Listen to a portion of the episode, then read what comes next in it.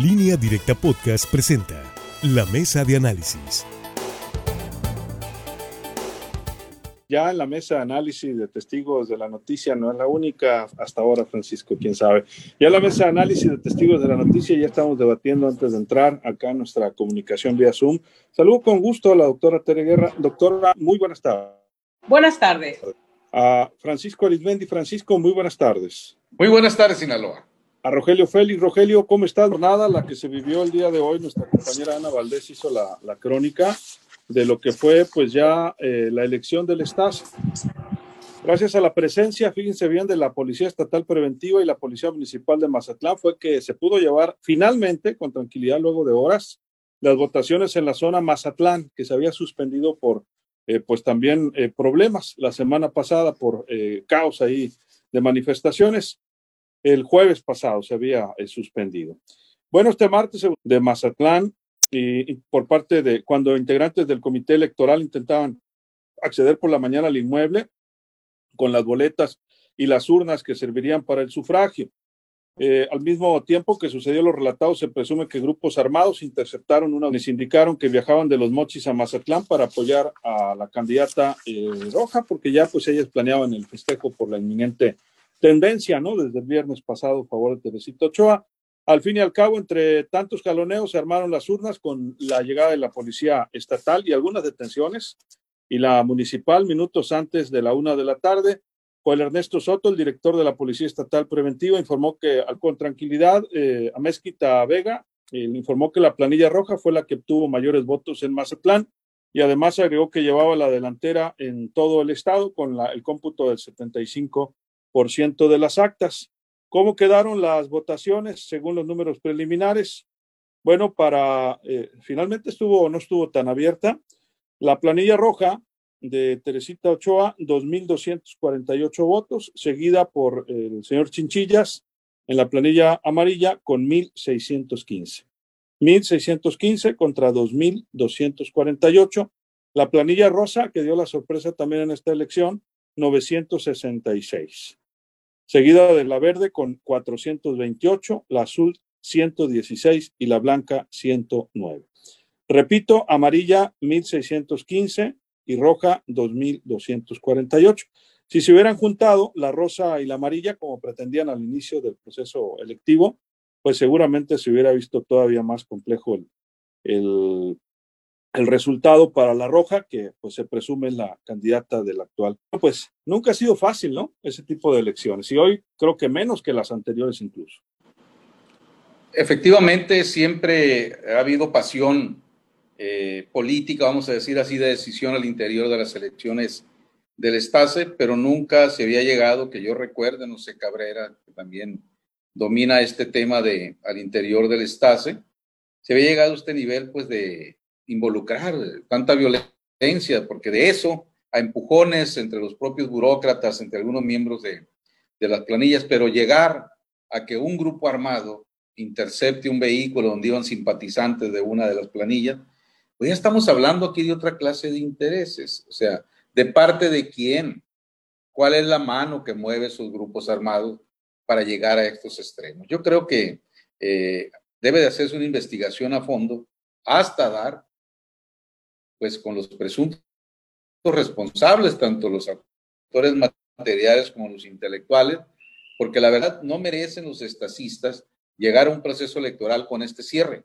Ahora, si ya no, vamos a decir, si ya son obsoletos los métodos por los cuales se define la elección del dirigente del Estado, bueno, pues que se haga una asamblea, etcétera, y que empiecen a proponerse reformas a los estatutos para ver cómo serían los próximos procesos electorales y que cada quien pues esté de acuerdo en participar pues con nuevas, nuevas formas. Y si no, y si nadie protesta sobre estos nuevos métodos, continuar igual, pero vigilar como nunca, pues que no se llegue a esos extremos donde, extremos, pues donde ya mover un grupo armado y, este para, en este proceso, pues estamos hablando de otras clases de intereses, es decir, eh, estamos de, de, cara a una elección el año que entra, el 2021, y yo me pregunto, si ahorita se hizo esto al interior de, de, la elección de este sindicato, que es el sindicato de burócratas del Estado, pues ¿qué se puede esperar el año próximo cuando haya elecciones para gobernador, para diputados federales, diputados locales, etcétera.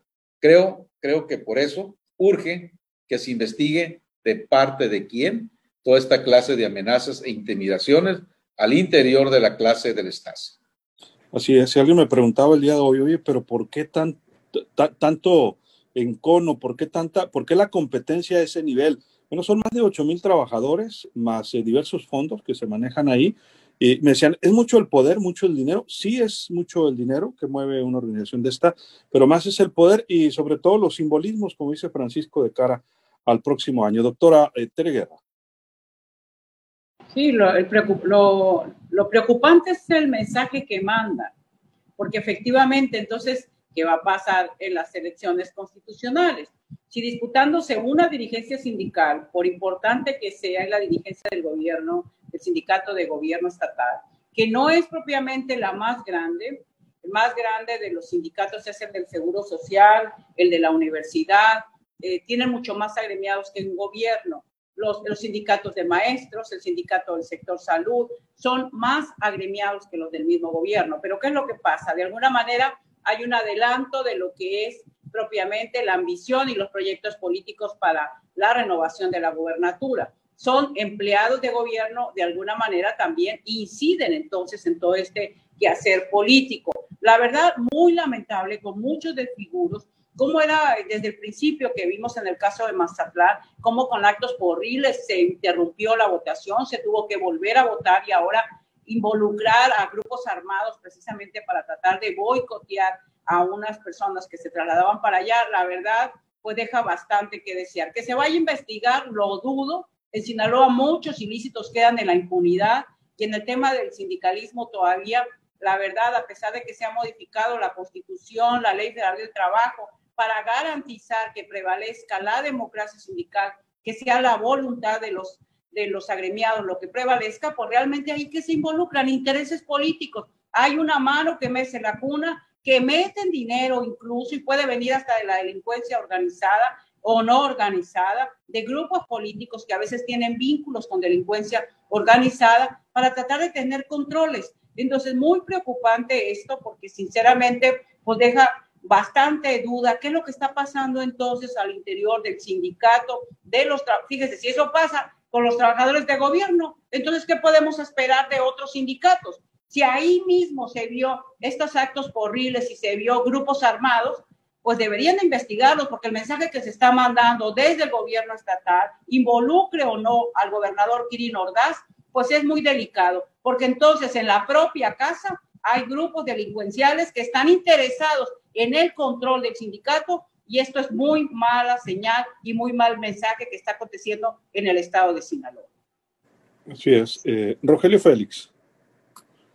Bueno, hay que recordar que el Estase había tenido procesos internos, no junto con un proceso electoral que ya inició prácticamente este proceso electoral 2020-2021, aunque en teoría y legalmente, pues todavía el Congreso del Estado no convoca a elecciones. Hay una disyuntiva que si, bueno, ya se aprobó de que sea a partir de la segunda eh, quincena de diciembre, sin embargo, hay una, eh, una impugnación de parte del Partido Sinaloense ante, las, ante los órganos de la Suprema Corte Judicial de la Nación y otros órganos de tribunales de jurisdicción federal para que se respete el, el mes de septiembre, ¿no? Eh, traigo esta colación, ¿no? Porque en, en ese tiempo, cuando se dio el, el, proceso electoral donde Armando Heraldes Machado eh, se mantenía en la dirigencia del sindicato y que Gabriel Vallardo pues eh, luchaba con todos, sí hubo problemas, hubo eh, encontronazos en, en, esa contienda del año 2017, pero pues no llegó a estos niveles. ¿Qué está pasando ahora? Bueno, pues que el sindicato llegó a esta renovación de su dirigencia, de ese comité directivo estatal, en un momento donde pues algunos que aspiran a un cargo de elección popular pues están metiendo la mano, ¿no? El decir, yo te ayudo, llegas a dirigir el Estase, estás hablando de 8 mil trabajadores, estás hablando de eh, familiares directos, es decir, es un buen puñado de votos el que se pueda tener al interior de ese sindicato y seguramente la mano de algunos que buscan ser eh, candidatos a gobernador, seguramente candidatos a alcaldes, pues ven como un filón electoral el sindicato al servicio de los trabajadores del Estado y por eso seguramente se está dando este conflicto tan desagradable. Además, hay que recordarlo, el, sindicato de trabajadores al servicio del Estado, pues también lleva buena tajada al momento de repartir las regidurías, al momento de repartir las diputaciones, al momento de repartir los cargos que se dan en, los municipios, en el propio gobierno del Estado. Es decir, hay mucha tela de dónde cortar para beneficiar a estos equipos eh, de poder y también a todos los que integran este comité directivo estatal. Y qué decir también de las negociaciones que se dan con el gobierno del Estado. Todos sabemos que en una negociación salarial pues hay bastantes estiras y aflojas y ahí en esos de estirar y aflojar eh, el, pliego petitorio pues muchas veces pues sale favorecida la dirigencia o en particular el líder que encabeza eh, las negociaciones. Es decir, hay bastante eh, tela donde cortar, hablando políticamente, electoral y también económicamente.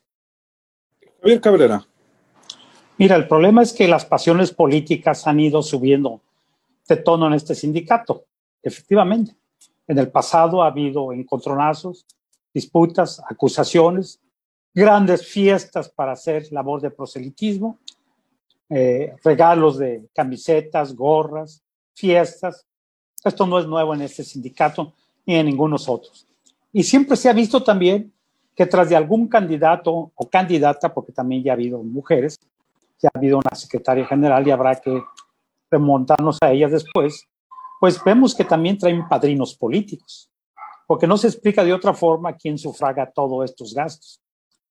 La pregunta es, ¿cómo contratas autobuses para llevar gente de la ciudad de Los Mochis a Mazatlán a un proceso que donde solamente van a votar 519 burócratas que están adscritos al municipio de Mazatlán. ¿Quién pagó eso?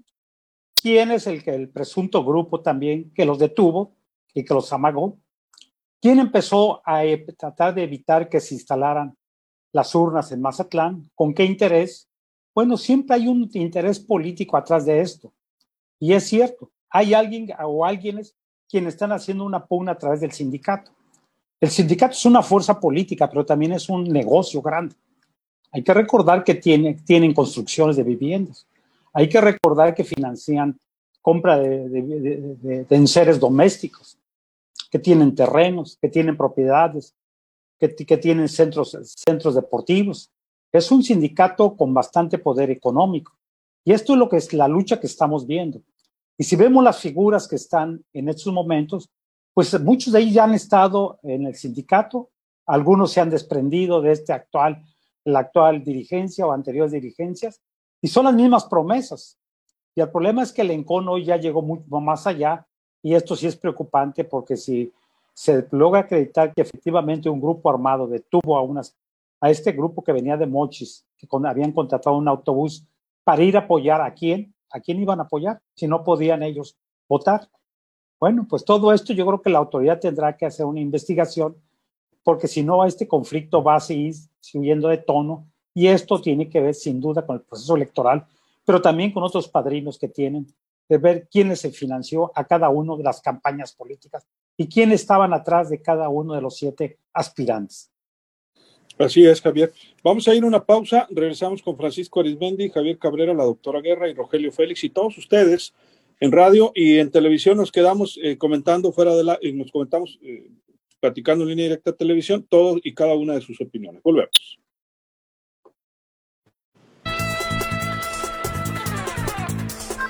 Ochocientos ocho tres ocho cuatro uno dieciséis. Exprese, comunique, sugiera, hable a nuestra línea gratuita y póngase en línea directa con nosotros. 800. Qué gusto, líder, ya sabe. Vamos a saludar a Jorge Valdés. Gracias por sus conceptos, Jorge. Le ponemos todas las ganas. Patricia Duarte, igual, siempre agradecidos por sintonizarnos como fan destacada. Eh, Ernesto Ojeda, saludos. Norma Amaya Encina, saludos. Saludos. Alberto, eh, ya saludamos a Ernesto Ojeda, claro que sí.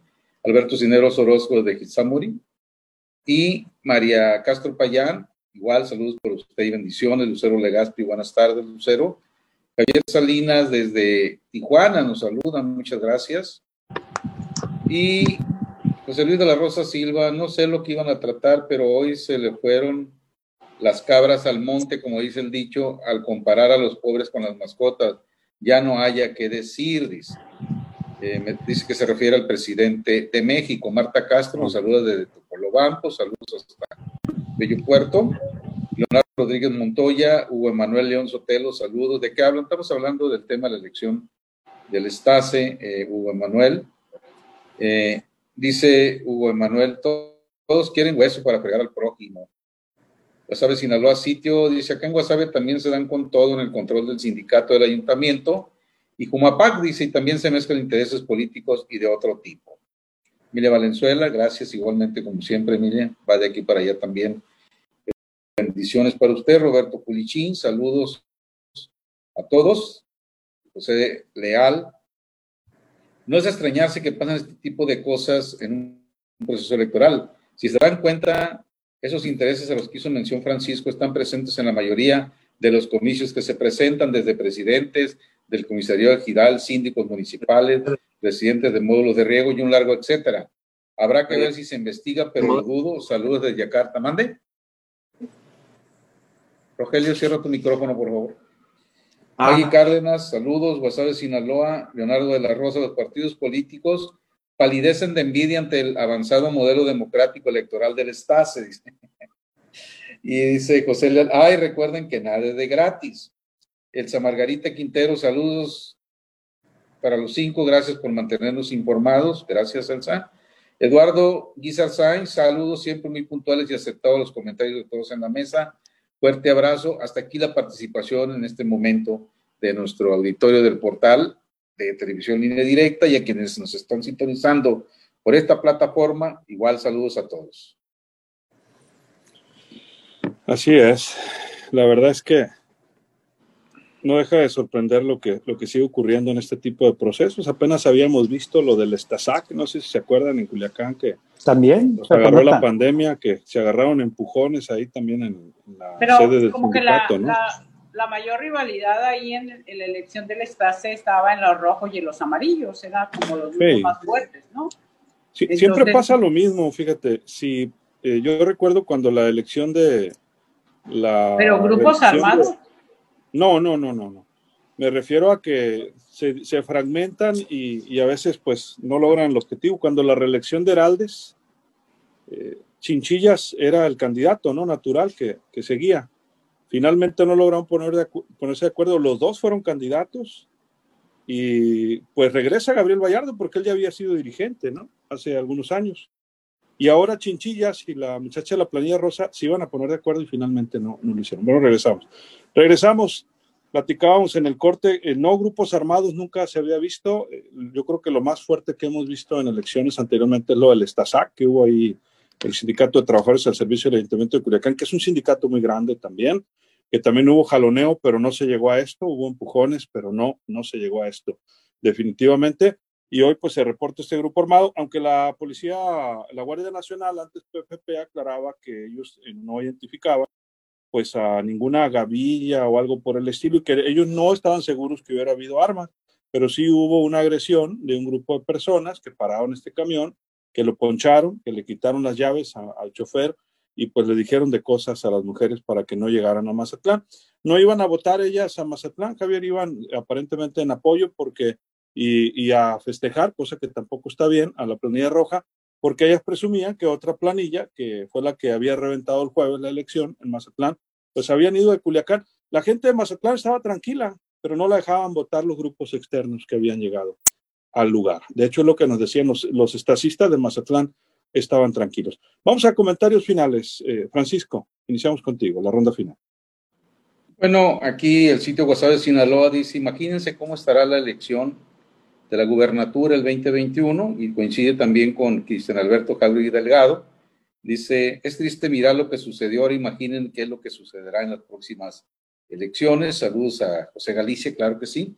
Eh, de una manera u otra, con armas o sin armas, pero el hecho de tener un camión donde van eh, un grupo de burócratas, mujeres en su mayoría, poncharle las llantas, quitarle las llaves al conductor, pues estamos hablando ya de una violencia extrema al interior del Estase.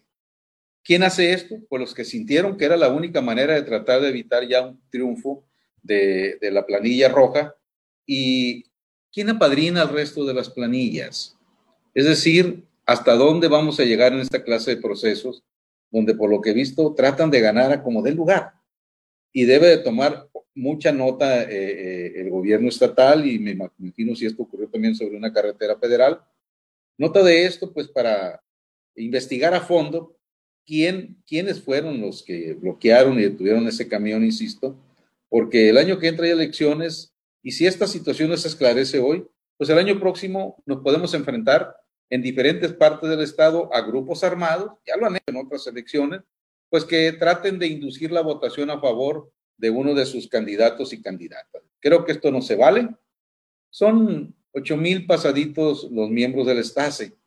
¿Hay un interés político en esto? No lo sabemos, porque si en una elección, pues cada burócrata es libre de votar por el color que guste, pero si se trata capricho de mostrar músculo político de quien esté apadrinando todos estos desmanes, pues la verdad, en el momento que sea identificado, yo creo que le va a afectar bastante en su imagen, si es que aún tiene imagen política quien esté apadrinando esto, que es repudiado por todos, no únicamente por la clase sindical, sino por la propia opinión pública, por los ciudadanos que están viendo cómo se están peleando el control de un sindicato. Así, así no.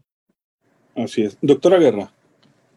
Yo creo que eh, con armas o sin armas, la actitud fue delincuencial.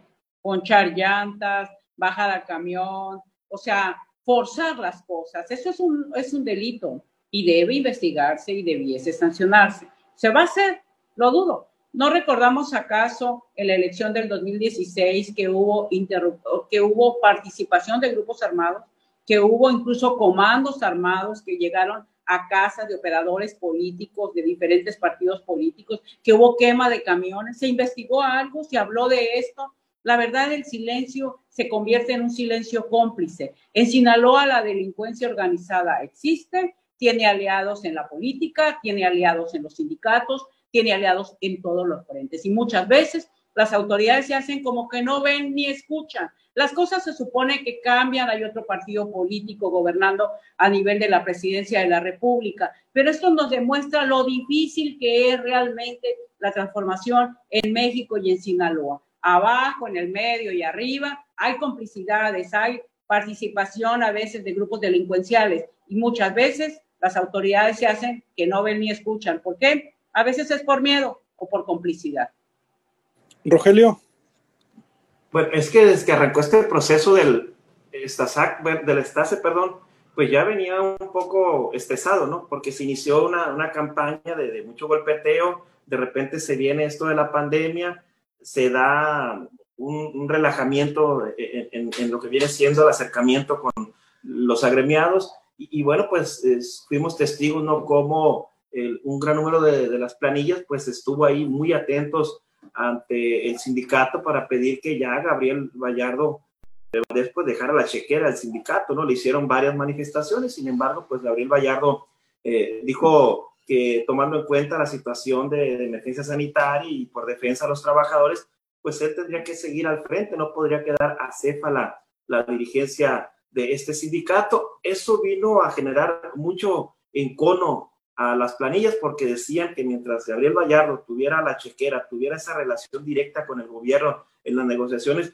pues facilitaba ¿no? el apoyo a la planilla roja, como lo han dicho públicamente eh, todos los eh, candidatos. Pero hay que, hay que, mencionar algo. Apenas ayer el, el, candidato de la planilla amarilla, Gabriel Chinchillas Elizalde, dijo que esta elección pues hubo bastante compra de votos, se anticiparon algunos créditos que estaban pidiendo algunos burócratas, eh, también hubo pues la compra, sí, hubo facilidades también para ir a votar. Ellos consideran que la elección se debe anular, es decir, que esta elección debe ser borrón y cuenta nueva, por lo que había ocurrido primeramente en el puerto de Mazatlán, donde grupos eh, no identificados o identificados que no se ha investigado a fondo, pues llegaron y patearon las urnas, las, tiraron y, se llevaron algunos votos, los rompieron ahí, eh, se observan algunos videos.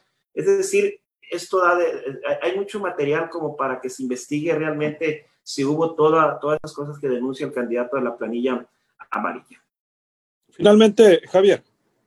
Sí, efectivamente, en este sindicato que tiene más de medio siglo de vida, bueno, pues sus estatutos establecen claramente cuáles son las atribuciones y la obligación de sus dirigentes, sobre todo fomentar la unidad, establecen sus estatutos, este, también defender los derechos, esperar mejores condiciones de trabajo económicas para sus agremiados y también, bueno, pues, se establece la forma de cómo convocar a elecciones, que debe haber sido esta elección en abril pasado, a fines del mes pasado, como se había metido ya la convocatoria, pero hay que recordar que el problema de la, del COVID impidió que esto se pudiera celebrar. Y se fue alargando, ahí a pesar de que el gobierno del Estado, que firmó dos veces acuerdos con el sindicato para prolongar el regreso de los burócratas a, a sus actividades pues, por esta pandemia, establecía claramente en estos convenios, por instrucciones de la Secretaría de Salud, que no podían celebrar ningún tipo de reuniones en oficinas ni en lugares públicos. Sin embargo, vimos varios aspirantes de las siete planillas, pues haciendo marchas y manifestaciones frente a, a, un dirigente quien pues no podía convocar, pues violentando todo, todo, todas las disposiciones. Y bueno, esto ha culminado en un proceso bastante complicado, bastante eh, empañado, pero también con una presencia presuntamente de gente armada, lo cual sí puede ser bastante preocupante de que la delincuencia pudiera estar involucrada en un sindicato y en un sindicato que es del gobierno del Estado. Yo creo que esto debe ser investigado y también, pues, investigar a cada uno de los padrinos que había detrás de cada uno de los de las siete planillas, ¿no? ¿Cuál es el interés que priva en estas organizaciones? Dicen que hubo al menos dos aspirantes a la gubernatura que intentaron meter o metieron la mano en esta elección. Habrá que ver quiénes, quiénes serán. Se va a saber. Todas las, en todas las elecciones siempre ha habido mano negra. ¿eh? Así es. Eh, Javier, muchas gracias. Muy buenas tardes a la auditoría. Francisco, 15 segundos, nos vamos. Buenas noches, Sinaloa. gracias, Luis Alberto, gracias. No te imaginas quién es. Nos vamos, doctora. Yo creo que es muy lamentable. México viene con décadas de lo que se conocía como el charrismo sindical, el corporativismo sindical, la falta de democracia sindical. Se supone que estamos en una nueva etapa de gobierno y sin embargo las prácticas de corrupción sindical y de control sindical continúan. Así, gracias, doctora. Buenas tardes. Buenas tardes. Nos vamos, Rogelio. Bueno, hay que esperar cómo se pone la elección de los dirigentes del sindicato de la sección 27 y 53 del CENTE, que también viene arrastrándose prácticamente desde el año pasado. Ahí también seguramente van a salir chispas. Así es. Gracias, Rogelio. Buenas tardes. Buenas tardes. Por fortuna, eso del charrismo sindical ya se acabó con el nuevo régimen, ¿no? Tanto en el sindicato minero, el sindicato de salud, el Sindicato Nacional de Trabajadores de la Educación, la CATEM, la CTM, eh, y bueno, ahí, le paro, pero ya todo cambió por fortuna. Ahora es eh, democracia y lo que dicen los trabajadores. Pero de eso hablamos luego. Así nos despedimos. Soy Luis Alberto Díaz. Que la pase de lo mejor. Acabas de escuchar la mesa de análisis en línea directa podcast.